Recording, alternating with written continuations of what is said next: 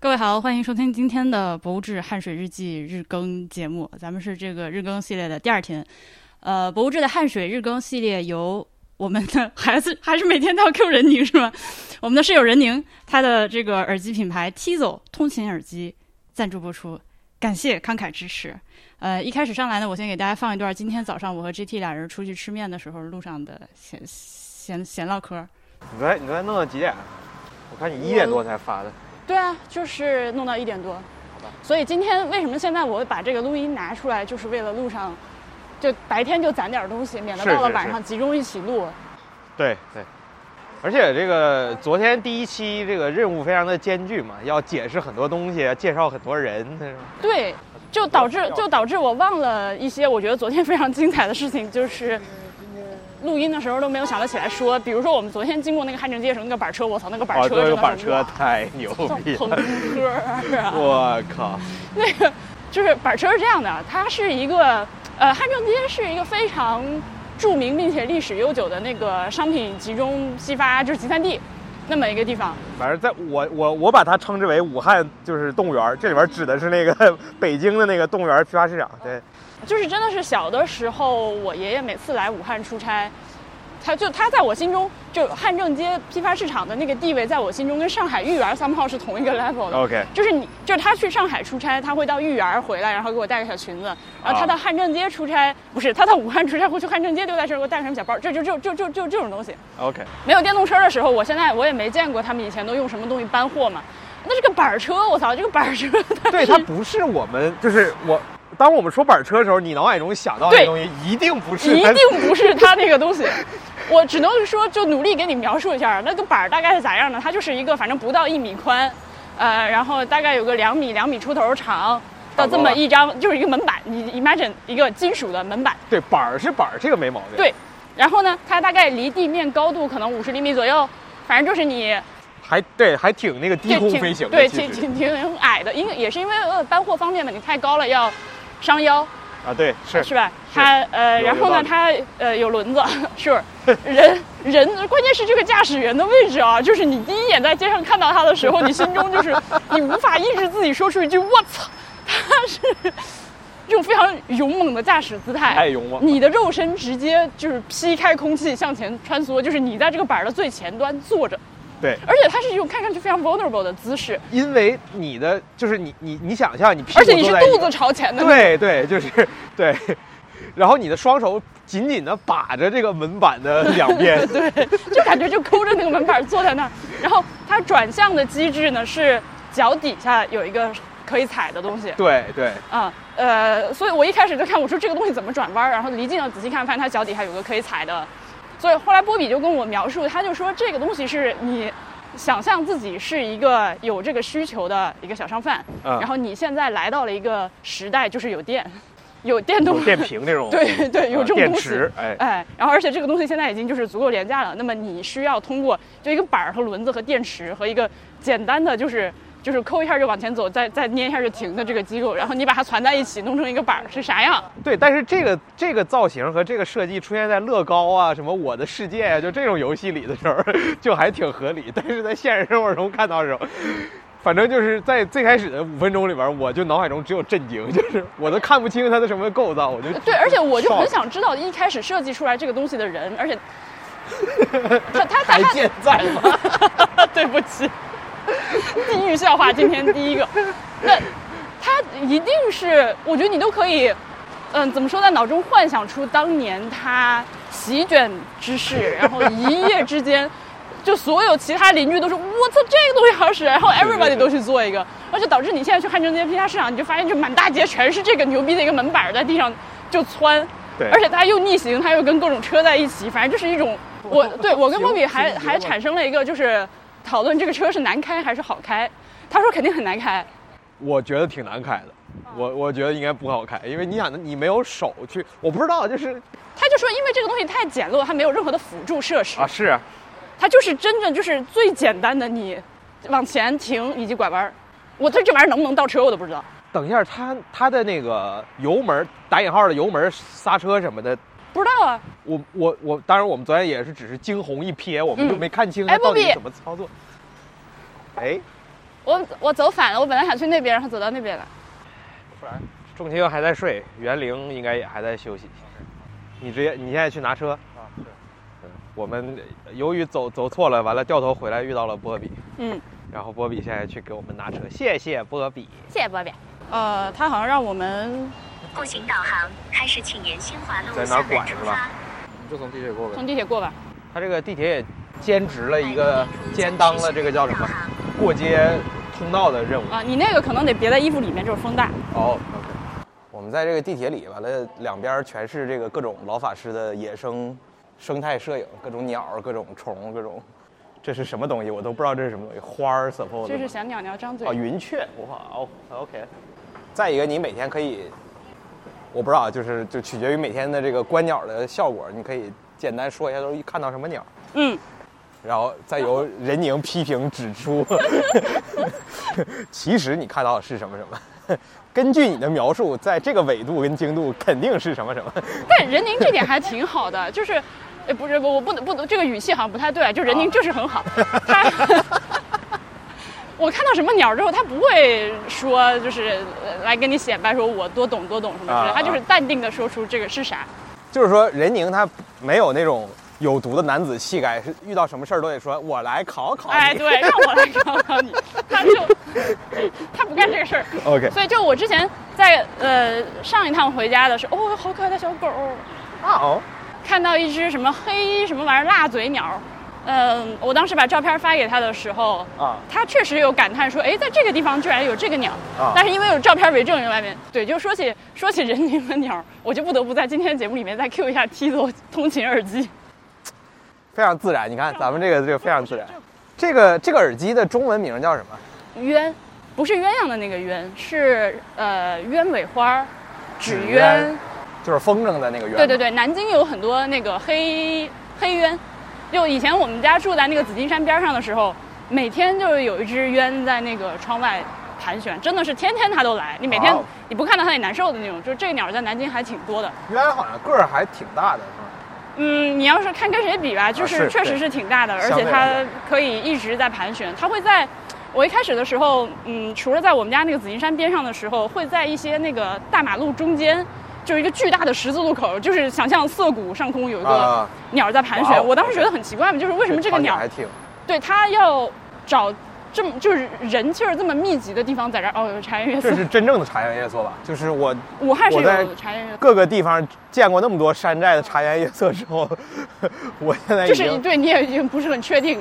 哦，我想说什么来着？所啊以所以冤啊，这个耳机的名字叫冤对，但是后来任宁就跟我说是这样的，因为鸢这个鸟儿吧，它呃，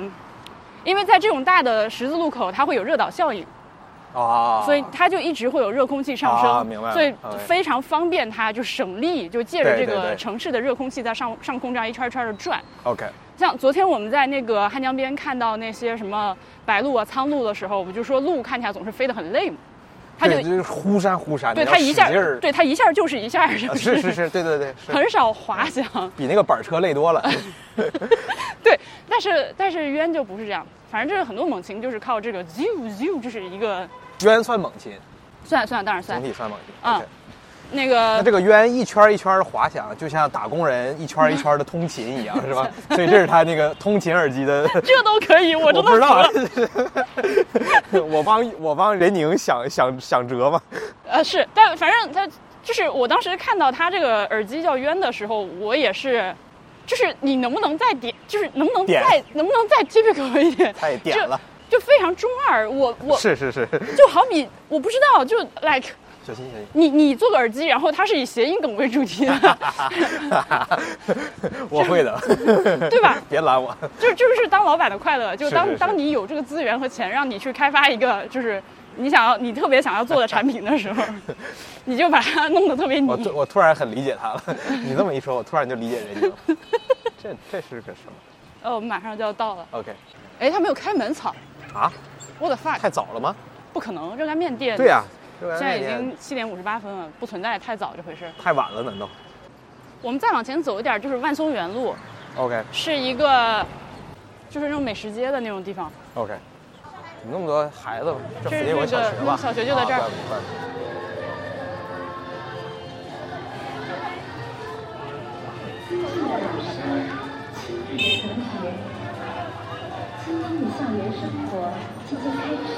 曲水楼小吃。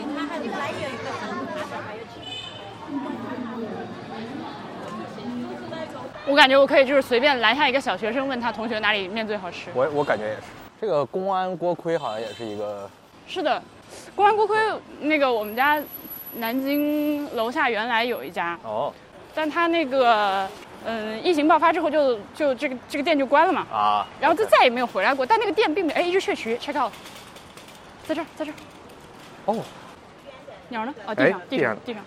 哇，它离我好近啊！我在村里的雀渠都没有离我这么近过。雀渠对，喜鹊的鹊，渠是一个句号的句，一个鸟。啊，那个字儿啊，对，北红尾渠啊，啥玩意儿？我再多看他两眼，我在村里都没看到这么清楚的。啊，叼了个虫子走了。哇哦，哎，真的哎，哦，好可爱啊！天哪，这个毛特亮。嗯，走吧，好，王氏华华牛肉面，要不然就这样，就别走了。也可以啊，这还挺多人啊，它开在一个亮板正下里。我我们分一下吧，呃，一碗热干面，一碗生烫牛肉面。昨天果然，因为是第一次日更节目录音，我们几个人，我后来才意识到，波比和仲青之前没见过，然后袁林我们都没见过，所以我不知道听众朋友们有没有听出来就特硬。呃但我我我我其实私下跟一些朋友是有一些 confession，我说我好像昨天没有录好，就是太太太太僵硬了，就是第一期没有进入状态。但是我跟你说，主主要主要是啥？昨天我们第一天见面都没有聊天，今对天聊了一整天，就是人都比较松弛了，就对，就能接上话了。效果肯定比明儿肯定比昨天更差，因为都聊完了都。 车梗了，那应该不至于。总之，总之，那个就锵锵就安慰我，锵锵就特好。他说这样也挺好的，这样能够听你们这日更节目，每天下来能够听出来你们从一开始完全不熟到最后可能就是 I don't know，希望不要掰面儿。袁老师变成袁哥是吧？拉黑，就是原原现在已经是 JT 的袁哥了。 好，嗯，第一件事儿先看一看昨天的评论区，昨天评论区是其实其实是今天今天早上大家听到的评论区还就特别的热闹。袁哥，你看了是吗？你有什么对印象我特别看了深刻的吗？毕竟是送你的书，嗯，我看的印象深就是我刚才说有个人攀亲戚还是上攀的算是比较远一点儿，就是他他的河北这个生长，这个有一句话我觉得特别精彩，是喝着地下水长大的，嗯，因为我们那儿从来就不喝地下水啊，所以感觉就是这个比较精彩。然后说那个长大以后发现那个沟里面开始有了水，后来听说这个水是南水北调过来的，哎，是这样跟这个汉江哦攀上了，我觉得这个攀的很真诚又很遥远。好的，我找到了这位朋友，他叫尾生，尾巴的尾，竹生的生。他说，一个在华北平原的内陆乡村吃地下水长大的人，小时候是完全没见过河的，只见过村子外围干涸的河道（括号更像是人工挖的沟）。那时候想象不出它有水的样子。后来初中开始去县城上学，看到国道旁边的这种沟里面的水开始慢慢的出现了，也开始有了那种闸，似乎是南水北调引过来的，只是会觉得有点神奇。好，这位朋友，请你啊、呃咋告诉我你的地址呢？你加我微信吧，呃，y i i n g b i i，然后你直接把你地址告诉我。明天明天早上我出门之前，如果看到你的地址，我就从酒店顺丰给你寄走，好吧？哦，原来我刚才是轻点谁是吧？谁就得到书了是吧？对的呀，是的，嗯就直接把这个压力就是一种外包就完事儿但了。如果另外一个人加的比他快，就是他没有时，他没有第一时间听这个节目，然后另外一个人 Good 加， point， 然后你你你怎么核验他呢？为什么突然给我出这种难题？就是咱们就就突出主打一个真诚好吗？做人就是你如果因为这种事情出来冒领一本书，这卡玛的损伤好像还挺大我的。相信这个书还没有这么大的吸引力。 因为我倒是希望有人能能冒领，多一些谈资。 好的，哦是什么可怕的？为了做节目不择手段的人。那么昨天有一个问题是我开了个头，结果没有问完，就是我想问波比，嗯，整个这个行程的一个 overview，因为我发现在评论区其实有很多人问你们嗯这趟会到哪儿，会到哪儿吗？会到这儿吗？会到那儿吗？就是，所以我们接下来会去哪儿？我拿手机， 我给你拿，我给你拿，在我这儿。呃，在波什看表的时候，我也提醒一下大家，昨天不是说我们有一个 g o t 在旁边拍片子没出声吗？他是呃我们同行的纪录片导演，感谢勾导，感谢勾导对我们这种卑微的小小小 这个这叫啥？那个感兴趣， 愿意跟我们一块儿来拍个片子。然后勾导完了之后发哪儿？你怎么你准备发哪儿？咱咱不就发 B 站吗？还发哪还哪儿？呃，但是您的 B 站账号是我的 B 站账号是孙孙行者， Sun Walker。啊我我会参与今天的评论区。来吧，博走士。 ，OK。所以我们昨天嘛，就就从汉口开始，今天在钱江，这是一天，今天开了两百五十公里的河道距离，感觉好像今天这一段是整个这行程里十十十天里面最长的一一段之一吧。另外最后一天也很长，呃，明天我们会到宜城，后天是老河口，然后呢，再后一天呢就是在老河口不开车就在老河口待一天，就嗯来老河口瞎晃晃，然后呢去给婉莹的爷爷扫扫墓，然后 suppose 可能会让罗新老师带我们逛逛老河口，希望 越来越渺茫。然后再再从老河口出发之后呢，就会到云阳十堰的云阳，然后从云阳到浔阳，浔阳到安康，安康到哦不，浔阳到紫阳，紫阳到石泉，石泉到汉中，你每说一站都是一天吗？是这对样吗？这对一段就是一天，嗯，好多我羊可以啊，补充一下其中几个点，有可能比如说去什么柴胡那个移民村儿啊，和汉江航运博物馆呀、什么熟河古镇呀、呃这种地方可能中间会有一些点儿，可能对会去。对稍微中间有些比较重要的必必看点嘛，你怎么定义这个避开？就是你到了那你就就就就得去看看呗。 呃，对好比如的，丹江口大坝，对啊，就是这这种啊，就是你游这搞一趟汉水行，然后你没看丹江口，你不是白弄了吗？对，那对说就是这就必看点。是的，那还有什么呢？还有什么你愿意现在就提一下、预告一下的？呃，还有就是这这条江上所有的大坝，对，嗯，因为我们的行程实际上大部分时间是贴着江走的，就是沿着水边走，所以有一个大坝就能看到。就是大坝这个事情呢，就是如果你从百度地图上去打开那个卫星图去找这大坝的话，你有很多是找不到的，它有很多是不显示的，所以你可能就真的只能。呃，沿着江去走去发现这些大坝啊、这一点其实挺还挺嗯，反直觉的，就我有到有一个问题，所以这些坝是你连就是文字的这个列表都找不到，还是只是在地图上就由于某些保密的原因之类的没有？嗯，文字，你如果知道那个坝叫什么名字，你能搜索到一点零星的碎片的信息。呃，坝比的如名字我都有，但是这个地址就是微信上可能呃你那个头上可能找不着是吧？对，就是反正百度地图的卫星图上是找有很多坝是找不到的，只有少数可以找到。兴隆坝、脸盘山应该是可以找到的，还有那个崔家营，呃就在反襄正阳襄阳下反正这有个三个有一个地卫星图上是没有的，它那一块的卫星图是放到那个坝修建之前的卫星图，所以就是那一块感觉明颜色明显不对啊，就是它时间不一样。嗯，你说我们要不要去孟浩然以前玩的地方看一下？什么什么万山潭还在好像，嗯，可以去，我现不知道在，我不知现道在当天到那天时间会够不够。反正，呃，我们今天实际上是全程最长的一天嘛。我们今天是满打满算，其中其中还是漏了一些我想看的地方没看的。比如说，我想去今天本来是想去找那个汉江平原呃江汉平原上的那个油油井的，油井估计还有机会。嗯，我们到这个前就是新东栅的途中可能会嗯见到那。就是明天上午可能会见到。嗯，你得解释一下这个油井是啥。就是江汉平原上有一些油田，石油采石油的油田，然后就会有那种采石油的磕头机，呃，对，你能想象中东沙漠里的那种东西，嗯、真的点头点头的那种机器，嗯，但应该是比较小型的吧？对，它它是应该是赞叹的，它不是真正的就是那个出油的，嗯它是在那里赞叹的，就是看那个地方有没有油。我在新疆也见过那玩意儿，就是在我当我在江汉平原见到的时候，我还是感到比较新奇的啊。我唯一一次见过那玩意儿就在大庆，就是非常就大 OK，庆我还没见过，所以就大概行程就是这样啊、就所以总共是如果一天朋友时间们有有有来自以上以以上这些地区的朋友，请给我推荐饭店。 就是我会负责负责路上找吃的，这个东西就压力很大。就是这一路理论上说都是非常好吃的，但是如果有一顿吃的不好的话，我就会觉得，嗯，这肚子是非常珍贵的资源，因为这顿没吃好就你就走了呀。所以你你的标准比较高，对，就我的标准来看，我觉得我随便到任何一个饭店停下吃，只要不是那种特别难以下咽的，我觉得都都还挺那你觉得今天咱们中午的那个菜怎么样？好吃，午饭我们吃了，吃是了像是个养老院的那种， 我感觉牛食啊。 得先说在哪儿。先说在哪儿？呃，在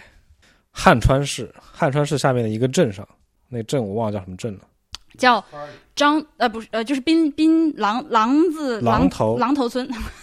榔头榔村头大道，对那个村儿叫榔头村，嗯，那条路叫榔头大道，对，在那个大道上，好像所有的店都在说自己做一嗯种粉蒸什么鱼，鳝鱼，粉蒸鳝鱼，好像鳝鱼是当地的一种，但是他们是自己到那个田里去捉的，不是养的，不是饲养的。对，这个啊、这样对，这个是那那会儿你在拉屎，所以你不知道。就是我们吃完了之后，我问了一下老板娘，就是我你说这反正就是你们这鳝鱼挺好吃的。我一开始其实只是想问他是怎么做的，因为我们有点看不出来。当你听到一个粉蒸鳝鱼的时候，首先这个 combo 是比较神奇的。然后你如果对粉蒸肉有所了解的话，脑中出现的一个形象应该是一个比较干燥的东西嘛，而且是从那个蒸的碗里面倒扣出来一个圆形的东西。但是我们那个粉蒸鳝鱼上来之后，它里面有汤，而且那个汤是酸的。我就问了一下老板娘，你这是是有没有之前经过什么处理？因为它看上去似乎甚至有点油炸的质感，有点类似于南京的炖生敲。我一看到它，我就第一反应是南京的炖生敲。然后老板娘跟我说，并没有，我们这个就是把鳝鱼切断了之后腌制，然后裹上干粉就蒸，蒸完了之后扣出来，再去烧一个那个醋汁儿以及热油给淋上去，最后泡出这个醋的味道进去，是这么一个做法。然后他说着说着就拿出自己抖音。turns out 是一个就是非常活跃在运营自己抖音账号的一个老板娘，这就对上了。因为在等菜的时候，我不是出去溜达一会儿嘛，嗯，碰到一个应该是武汉开车过来的大哥，操着武汉口音问我，他说：“朋友，你知道哪家鳝鱼比较好吃？”我说：“我不知道，我也来玩的。”他说：“那你抖音上是哪家？”哦，他直接问你抖音上是哪对，家他，问抖音上是哪家。对，所以老板娘就把她那个抖音拿出来，就给我现场给我放，说你看我这个鳝鱼，我是问她，我说你们这儿那是养殖吗？她说不是，都是都是都是都是野生的，而且都是街街上的小伙子晚上出背着电箱出去电回来的，怎么电？就是拿导体插到水上是吗？你对对，所以就很容易电死人的那完种，那鱼是会被电懵了，还是直接死了？电死哦，就高压电嘛，就直接往水里，那其实应该也是一种违法他的，自己穿那种防对，穿个橡胶裤子，就是那种到胸口的啊呃那种绝缘的，绝缘对对但对是，也有可能那个就对跟那个那个那个最近那个电影不是把那个那个啥最狂近有飙个吗？对有个是吧电视不剧就是那个电鱼电鱼都是被电死了那个？哦，没看过，哦，天哪！呃，应该是违法的 操作吧？但啊是是是违法，电鱼是违法的。嗯对，肯定是违法的操作。但他说都是这么去电，他这个他说我们这里因为糖非常多，所以里面全都是野生的鳝鱼。然后他还给我讲了你挑鳝鱼要注意的要点。他说我们这个鳝鱼它的肚子都是金黄色的，非常的漂亮。但是你去那个菜市场买的那种养殖鳝鱼，就颜色非常的，就是没有这么鲜亮，就肚子不是黄色的。野鳝鱼是黄的，再有一个呢，他说野生的鳝鱼的尾巴是那个细细长长的一小条，就是有很长的一个尾巴出去。嗯养殖的鳝鱼的尾巴是短而钝的，他说：“你下次去菜市场买鳝鱼的时候，你就看他这两点，人家就知道你是行家。”我说：“好的，谢谢老板，今天也学习了。”就是 哇，啊评论区里不会有鳝鱼的粉丝吧？害怕，现在就是害怕。但但这家店，我就是随便搜一搜，去去了吃，倒是不失望，只是确实比较贵，这个比较意外。嗯，他毕竟网红嘛，我觉得可以理解。就是比较特别，感觉都不需要嚼，很顺滑，直接就下去了。其实这顿饭就是带牙，属于多余。它整个这个菜单也挺有意思。过来点菜的时候说话，我都有点不太听得懂，因为它上面其实是是中文，但是是江汉方言中文的音译版。嗯，比如说他会写蒸汉菜，就是流汗的汗，但是解题思路是下面另下面的一个一个菜叫蒸马齿苋，所以你就可以猜到其实是马齿马齿苋，然后推出那个蒸汉菜就是蒸苋菜这样。嗯，对，他还推荐我们吃蒸壳妈，我一一时没有反应过来，是吗？青蛙，青蛙，哦，蛤蟆我们这儿叫克马。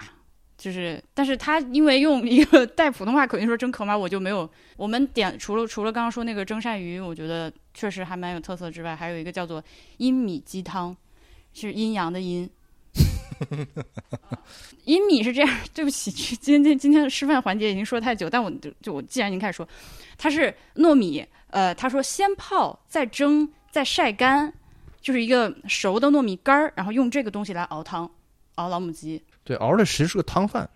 感觉吃起来的时候，但是特别哎对比较稀的这种嗯，还很还稀像饭还像很稀朝朝鲜的那个参鸡汤，对对对，有那味儿了，对，是我的 highlight。我觉得今天中午吃最好的一顿嗯一个菜了。嗯，好吃。嗯，其他的话，然后那就顺便把今天晚上这顿也说了吧。今天晚上我们现在是到了钱江，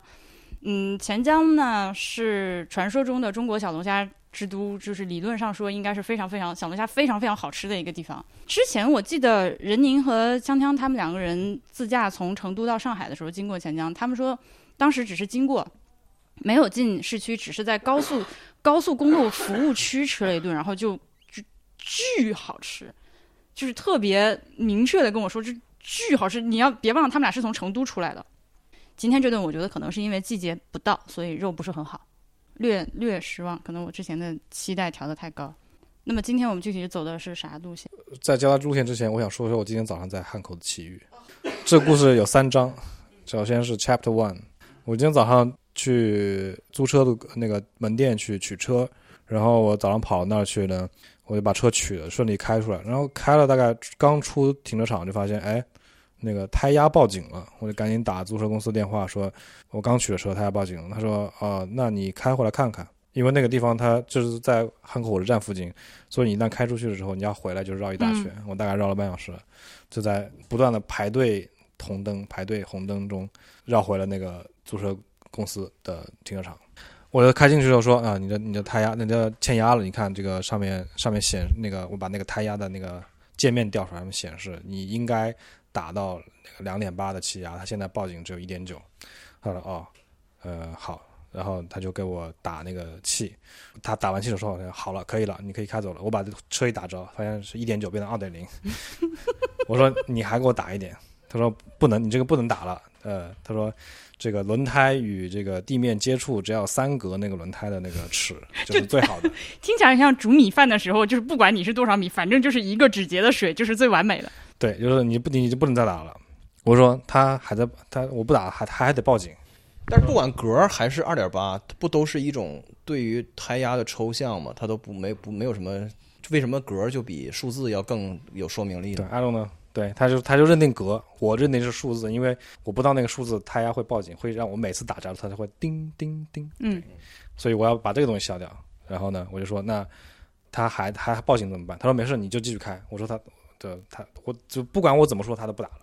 大概大概这样来来回回争论大概五分钟之后，我放弃了。我说好行，我可以我开走，开开走之后，然后他就他也离开了那个地方，然后我把车倒回去，拿了他那个气泵，给把自己把胎压加足了，然后再开走。啊，这是第一件事情。好的，就为这个胎压这个事情，我在那个地库里浪费了至少十分钟。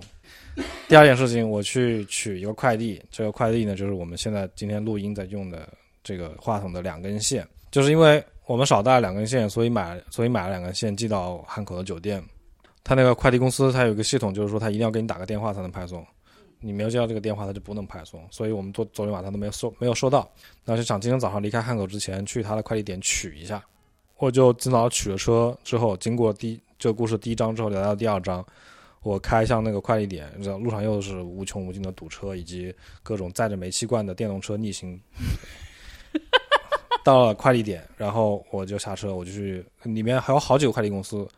反正都没有这个那个门牌都没有挂，我们要取快取货的这个快递公司，嗯，我就进去问，就说呃那个那个快递公司点是不是在这儿？他说你是不是要取件？我说是。他说你的地址在哪儿？我说我找那个那个快递公司。他说你的地址是什么？ 啊、我啊我就说嗯、我是某某路的呃某某酒店。啊，他说你这个地址不在这儿取件。我说我跟那个快递公司打电话了，我件就在这儿。他说你这个地址的件就不在这里。卡住，对，就这样卡卡又又循环了五大概五到十分钟，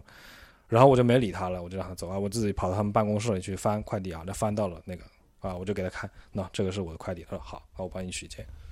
这种在武汉的生存指南的那个形模样已经呼之欲出了，就是是是关于不要和对方争论，然后躲开，然后再回来直接进去自己 弄，大概是这么一个。你接着说吧，你先说第三个。 好，这是故事的第二章就到这到这里，就是我顺利拿到快递回酒店，回酒店我现在就是要把我的车开到酒店停车场，把其他几位接着我们说我们就走了。到停车场门口被一个看管停车场的大爷拦住了，他说我你这个不让进，我说我进去接人，我住店的，接着你就走。他说没地方停了，which 我前面还有一个大概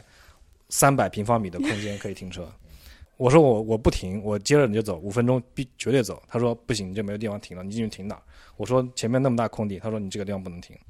好，我就我就是这样僵持了五分钟啊，我当然不理他，我就进去酒店，我跟前酒店前台说，呃，我住店的，然后我现在车开进来，我们把行李行李拿走，人上车就走啊。我他前酒店前台给我开了一个停车的条子，盖了一个酒店章，他说你把这个条子拿给甚至盖了章。嗯他说你把这个条子拿给那个门口大爷，你你的车就能进来。我说好，我就拿条子，把条子给大爷。然后大爷收到我条子后，他第一句话说：“哦，原来你有条子。”然后他把条子塞到口袋里去了。然后说：“那我可以进了吗？”不行，这里没没地方停车。主要是主要是预期违背，这是主要是在在大爷的充满原则的那个工作流程里面，这是两个两个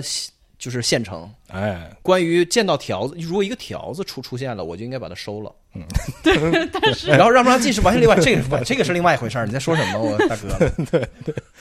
对， 然后他还不让进，我又在那跟他争论五分钟，哈，发我发现我已经完全无法说服他了，然后我就走到那个酒店里，让前台那个经理直接直接出来跟他说，那个前台跟他来来回回大概五六五六个来回，啊，他终于让进了，啊，就这样，这是真正的有气节的的的就是城，要肉身出来帮助你进产。对对，中国城市 啊，英雄城市，英雄的城市，连批条子都不好使的地方。对，这故事的三章就是这样结束了，我感受到了文化冲击，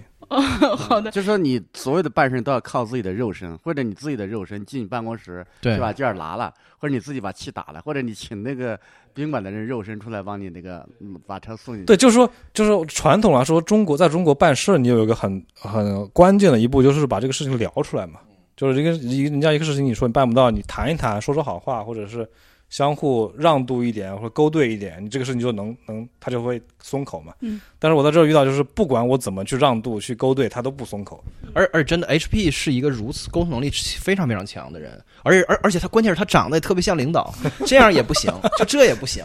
我是想说，就是这个肉身精神在下面，你看我们看那个板车就体现的很淋漓尽 对致。对对一对定要你的肉身在前面啊，别的防务措施什么都没用。对对来换个人描述一下，因为我刚剪进去，我和勾 T 早上已经因为这个板车已经狂笑了一番。来，元哥，你说 一下我不知道我你能不心能中的描述板得车生动，因为对因为我第一次我其实是第二次见，我第一次见来的时候我也被这个感到惊到了，因为人一个坐在前面，他这个板车一般都是站在地上拉，或者说这个嗯就是前面是有个东西挡着的，他直接就是坐在前面，两个腿吊着，显得很悠闲，然后又很孤勇，这种一往无前。如果对面有什么碰撞，他的肉身就是第一道屏障。啊对车子他保护车子，保护货物，这这很孤勇，就是完全是靠肉身办事儿。我今天我今天甚至看到有个哥们儿是翘着二郎腿在开这个车，哎对对，我的感觉他不是不跟跟勇没关系，他是一种那个就是一种生活的姿态，就是就是我就是 I got it man，I 碰 just- 碰我试试。 I have it all under control。他的意思就是说，虽然我现在在拉车，我背后有一个板儿，板儿上面有很多大包，但是现在我拉车的这个姿势，如果你把我拍下来的话，我跟那个就是领导人接见领导人的时候是一样的。我的两个脚踩在这儿，然后我的一个手正就是在我的腿边上，仿佛在拿茶杯，而且那个玩那会儿完全可以就是一个茶杯啊，。是是确实，但但它但实际它是一个闸，就就是它红整个的这个姿势，它的这个整个的体态，就是一个领导人，就是红旗牌板车在兜风这种感觉，嗯很官邸啊，这种对对对嗯是 的，由于他他他向你迎面走来的时候，那种那种他的那个气势真的，神态气势和他实际在做的事情是非常非常有一种张力的，我觉得。哦就是和他和和他们车上那种成堆成堆的麻袋，这个这个反差是非常大的。对嗯，嗯然后可能有朋友想问说，那那那他怎么换方向？他方向是用脚换的，对啊，就是他他两个腿会就是会左右摆动，就是摆就动是他旋他的转一切操作都在你观察不到的微小之中。对对 对，他轻轻的摆动脚，他就可以转方向；轻轻的捏捏动手，就可以就可以前进后退。对啊，，而且而且特别优雅。对他永远不就让会我改意识变到，那个就是优雅我的坐从姿。小我概念中，我从小到大我概念中的那个就是那种板车，是前面不是一个自行车的形态嘛，啊对后面是一个板儿嘛，啊对吧？前面有个龙头对，，就让我倒骑驴就是对对人在最后面嘛，是吧？对对对，倒骑驴是他的那个反向的那个嘛。Anyway，就是我想说，我从小到大看到的板车，我让我就是今天我意识到，它不是 MVP，它不是最小可行性的产品，因为它那个自行车的形态是可以没有的，他就是这它个只要它特别，它只你要没那有个料座到儿他他能这么丝滑这种。对对对，它只要把那个轮儿和座儿留下就可以了，嗯，然后 然后然后完了就完了，对，就是而且它比骑那个自行车要优雅多了，我我们开的车是一辆五米多长、两米多宽的大车，就是跟他迎面驶来的时候，我觉得他的气势是完全压过我们的。对，当场刹车，我跟你说，那个开着一个三轮车逆行在这个主道上，他压过了所有我们正向行驶的车，感觉当时我们就是我，我我们听说他在那个酒店门口的那个这个看门的大爷那儿受挫了之后，我们第一反应就是说，哎，就是如果你能马上换一板车，直接飙进去就好了。 没有人可以就是阻止， 你过杆儿的那个瞬间，你都不用让杆儿起来，你就直接躺下，就直接过去。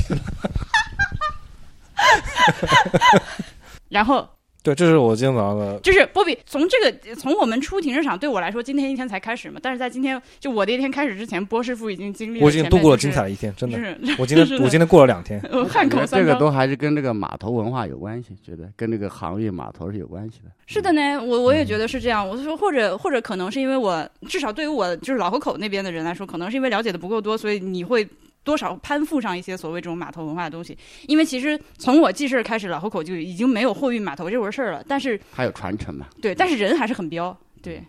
就是他他那个码头啊，他要靠肉身去搏，不管是拉纤啊，还是扛包啊，还是游泳啊，都是要赤身裸体，基本上是的，嗯，嗯，他就要靠肉身。感觉这是一个挺挺合理的诠释。我觉得这个嗯其实挺，就是从这方面他有点高尚，不能靠条子， 要靠肉身，你聊是聊是聊不成的，对，聊不成，勾兑不出来的聊。不成勾兑不了。啊、对。但是我再补充一个更离谱的的诠释是说，感觉大感觉武汉人在在教你学会 DIY，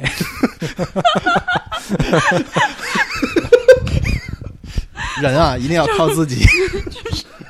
对，其实我们今天有一个小小的遗憾，就是我们早上因为我我这这一趟故事耽误了太多时间，我们其实没有在汉正街稍微停留一下，我们就过了。嗯，这个有点遗憾，昨天也是过了，没有停留一下。就是这个地方，就是汉正街是一个我小时候觉得武汉的中心，对啊我小时候也觉得嗯汉正街对是对武汉对的中心。就是比如像我们家亲戚说，呃，去买一点什么高级的东西，就会去武汉汉正街买，就这样。对我这个书里面其实讲了一个故事，就是那个一个上游的我们那儿一带一个大船的一个船主，他押船下来到汉正街，在那儿相好上了一个当地的一个那个牛牛人的老婆，就是呃私通上了，结果被那些人按在地下给他吃呢，他就是让他吃盐，不停的吃吃吃吃吃，那时候盐也是一种大宗货物，就把他就是就中毒了嘛，怎么救都没有救活，就死在那里。哦，所以这个汉汉正街是一个传奇的地方。就这个地方真的，你你路过它，能感受到那个地方就是跟其他城市不一样的气质，尤其是汉正街那附近那一堆，就是这些板车就横冲直撞在你身边穿梭，以及那里人说话人的那个声调、嗓门程度。 对，一堆板车就是在你前面纵横捭阖的时候，你就哎，是、对对，就是满屏幕的下马威，就是那你如果是真的进到这个汉正街这个服装批发市场，你感觉到中国的人口，你就丝毫不会感到中国的人口有什么蛋存下呃蛋蛋雅是下跌的危险，你感到它正在膨胀 了，这个人太多了。我上次去的时候嗯，是走不动，很厉害。对我觉得这种这种大型的这种市场，其实是一个很有趣的社会观察的场所，可以或者对象吧。啊，就是它里面有很有江湖，对，尤其是还在今天还被继续允许存在的，啊，对对对对对。来继续，好的，那就从汉中街走对离我开们。我们能不能回到一个可怜的汉水身上？今天走了一天，我啊，们对，对是的呢对对对是的对是是的是的，是的，我其实从汉正街出来就已经就开始沿着对，就沿着汉汉江开车了嘛。嗯我我首先感觉就是这个地方，就越往上走是越小，水越小，越越流速越慢，整体的是都很小，都很对小。特别平静。嗯，对，就非常平，就跟一个大大大水沟一样，嗯，就这样。我们今天看了汉江的最后一条支流，也是一沟死水，继续往上开，到了我们在坐轮渡那是哪儿？汉川，对，坐轮渡那个记忆还比较美好，对那个是在汉川县，汉川对，对，我们开车到汉川，然后坐了个轮渡，那个渡口还有一个名称叫个什么渡？当当马，哎好像是当马渡当马当马渡，我们这个都上掏两块钱一个人，这个上去这个做了一个来回，来回是一个人四块啊。感觉像是一种政府补贴下的民间公共交通。他这民间公交个就是柴油钱一定是政府出的，不然的话这个船受不了，是吧？因为他一船就是我看他这意思是一个人他也拉，对如果只有一个人的话，他也不会说就一直等着。对，它有点像异度，嗯，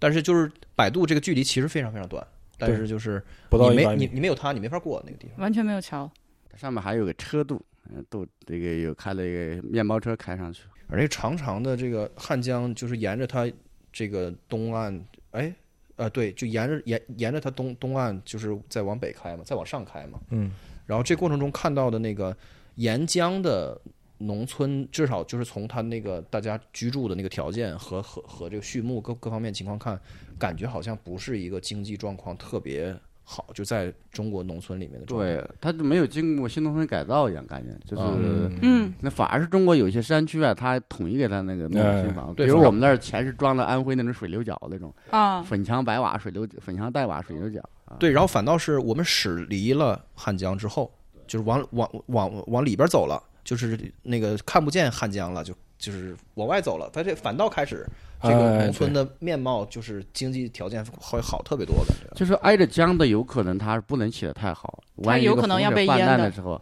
对它这个也不不好划算撤是吧不好撤。对，对对对，很有道理。啊，我们今天还经过了一个那个挖沙的，就是好，菜店菜店沙石集散中心，嗯，菜店之前好像是对我来说是生活在河马先生生鲜里面的一个地名，但它上面有时候会买到一些菜店当地出产的蔬的菜对，呃，我们今天去看到，就不是是不是是姓蔡的那个蔡，不是不是真的是菜店那两个字，看到了一个很大的挖沙场那个不是挖沙场，那个是一个呃分拣沙石的一啊，个对对，，场地。我不知道他们是通过什么逻辑把挖上来的沙分成了，就是嗯，比如说红色的里面有一些小的碎石颗粒，或者有黄色的，就是最标准的那种沙，或者是灰色的特别细腻的河沙，就有很多种不同的。粗细的分类，另外它可能还要淘一遍金的，因嗯为江汉江里面有哦金，哦，对哦，而且那个船不知道它到底是采沙的，就是我们看到的船，还是说是这个把沙从那个采沙船上给它卸货的拉在船上给它卸货。我感觉更多像是卸货的，因为真正的采沙船需要有一个很大的机器，呃，会轰轰隆隆响。今天没有看到这个，但是我们今天看到一个非常牛逼的采沙船，它是一个船上面载了一个挖掘机，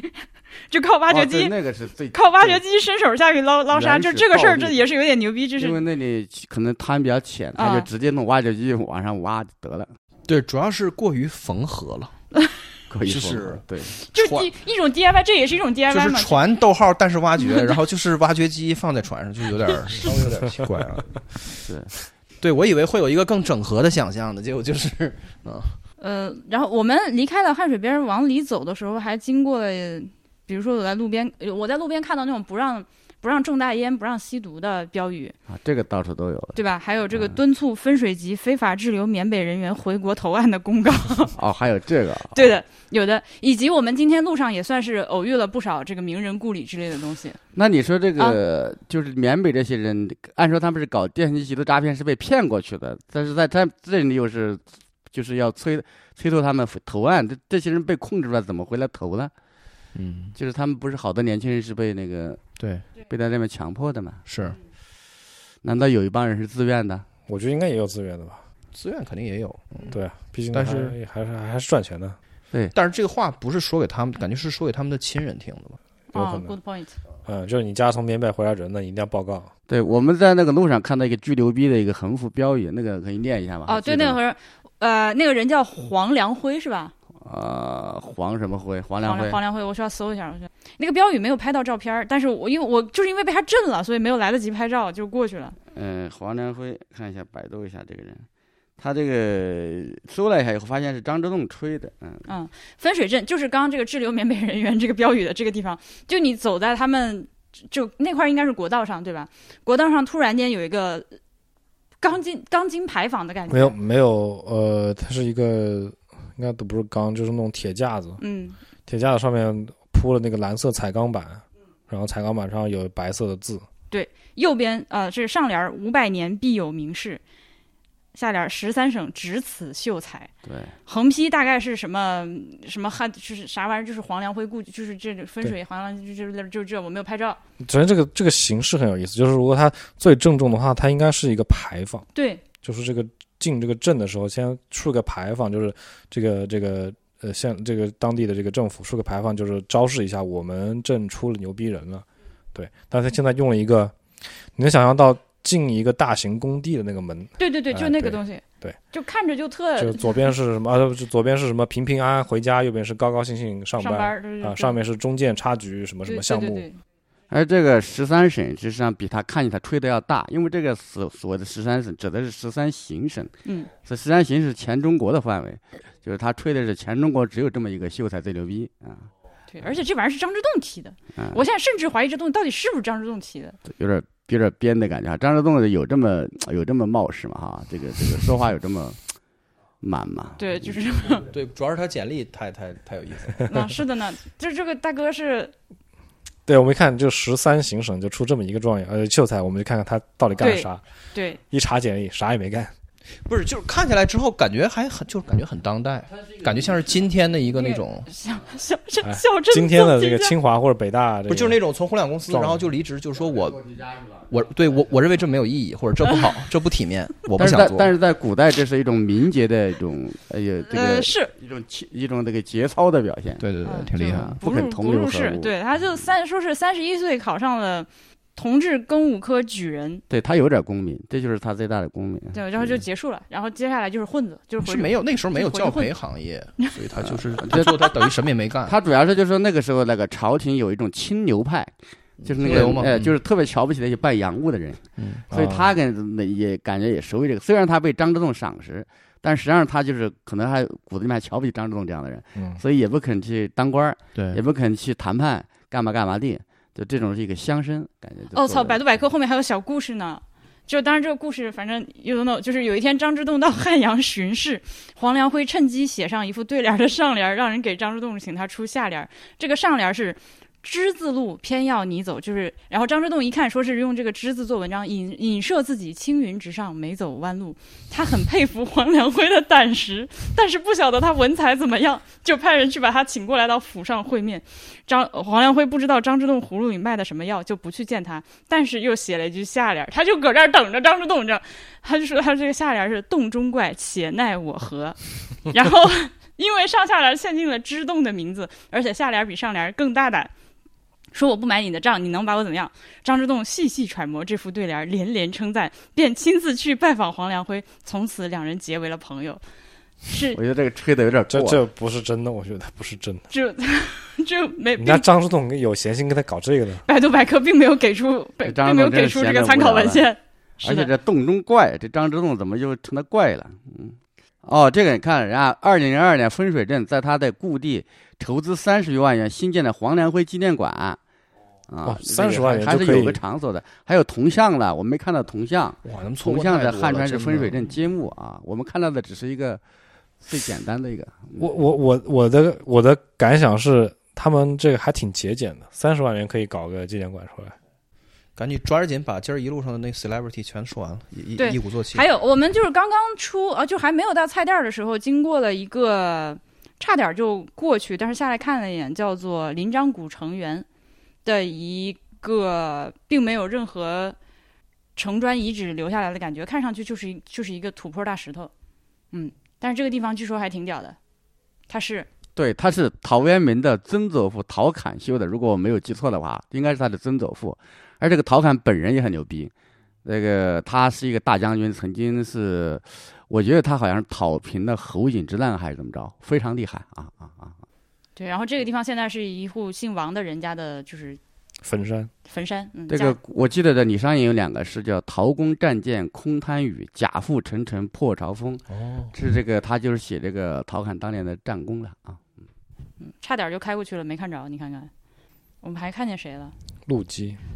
啊，不是陆羽，呃，不是，啊，陆羽，陆羽查陆慎羽，陆对，羽，还经过了一个茶圣故里，陆羽，嗯，还有啥？陆机故里在我们家附近。陆机在我们家附近，是的，在小昆 山。对，这名人也不少了，而且菜店很有可能是跟这蔡瑁有关系的，因为蔡瑁也是这一代的名人儿啊。就是虽然他是被这个在《三国演义》里面不光彩的被这个，因为搞了那个连环计，这个后来失败就被曹像操这种杀就了是。在特别热门的小说和电视剧里面被被斩杀的这种，你说纪念的时候是不是挺费劲 的？但是因为因为你也不好，因为你不好再在他身上再做出文章来了。你你不像刚才说的但这这位，对因为啥文章没有，完了你就好对家伙，对这但张是张之人洞家在吧正史里面是个很厉害的人啊。 OK，比如说他在《三国演义》里面形象固然像小丑，但是人家在那个《三国志》里面还是挺牛他逼是挺的。厉害的，对，啊，那个北军的水水水军都督，那还是很厉害的人。所以他这个蔡瑁其实是是一个很有功绩的一个人。会不会连累当地村儿？就是对这个，就是他他所他所在的自然村，对这个村民们普遍对《三国演义》颇有微 词。啊， 是真的有可能的，会的，会的。嗯，后面后面那个到了到了快到就是我们老狗就到襄樊那会儿，就是就抢诸葛亮是个大事儿。哦，诸葛亮已经被抢得五马分尸了，感觉。如果要走到那儿，可以给我们介绍一下战况。嗯，嗯，是的，反正就是他不是躬耕于南阳吗？襄阳就说你们那就是那个时候的南阳是襄阳，因为我们这儿还有古隆中啥玩意儿，就这就是永远争论争论不休，就是为了打这起个来，打这个事儿。嗯是的，酷。对，差不多。我还还看啥？到了汉蒸，到还去了咸那阳个农场，啊，对，到去水了杉去林了很美啊，呃对，去了城湖农场。在深深的水里面，水杉嗯站着，城湖农场是是一个在江汉平原上的一个很大，非常大，我也不知道它有多少亩多少公顷，反正就是开车从头开到尾得开二三十分钟，嗯，这么大的一个地方超级臭，对所以就一很个专业。 的一个劳改农场，对，它是一个诞生于特殊历史时期的特殊的这么一个一个 institute 吧，嗯，他曾曾经是劳改农场，现在嗯是、对现在是一个什么生态养殖基地，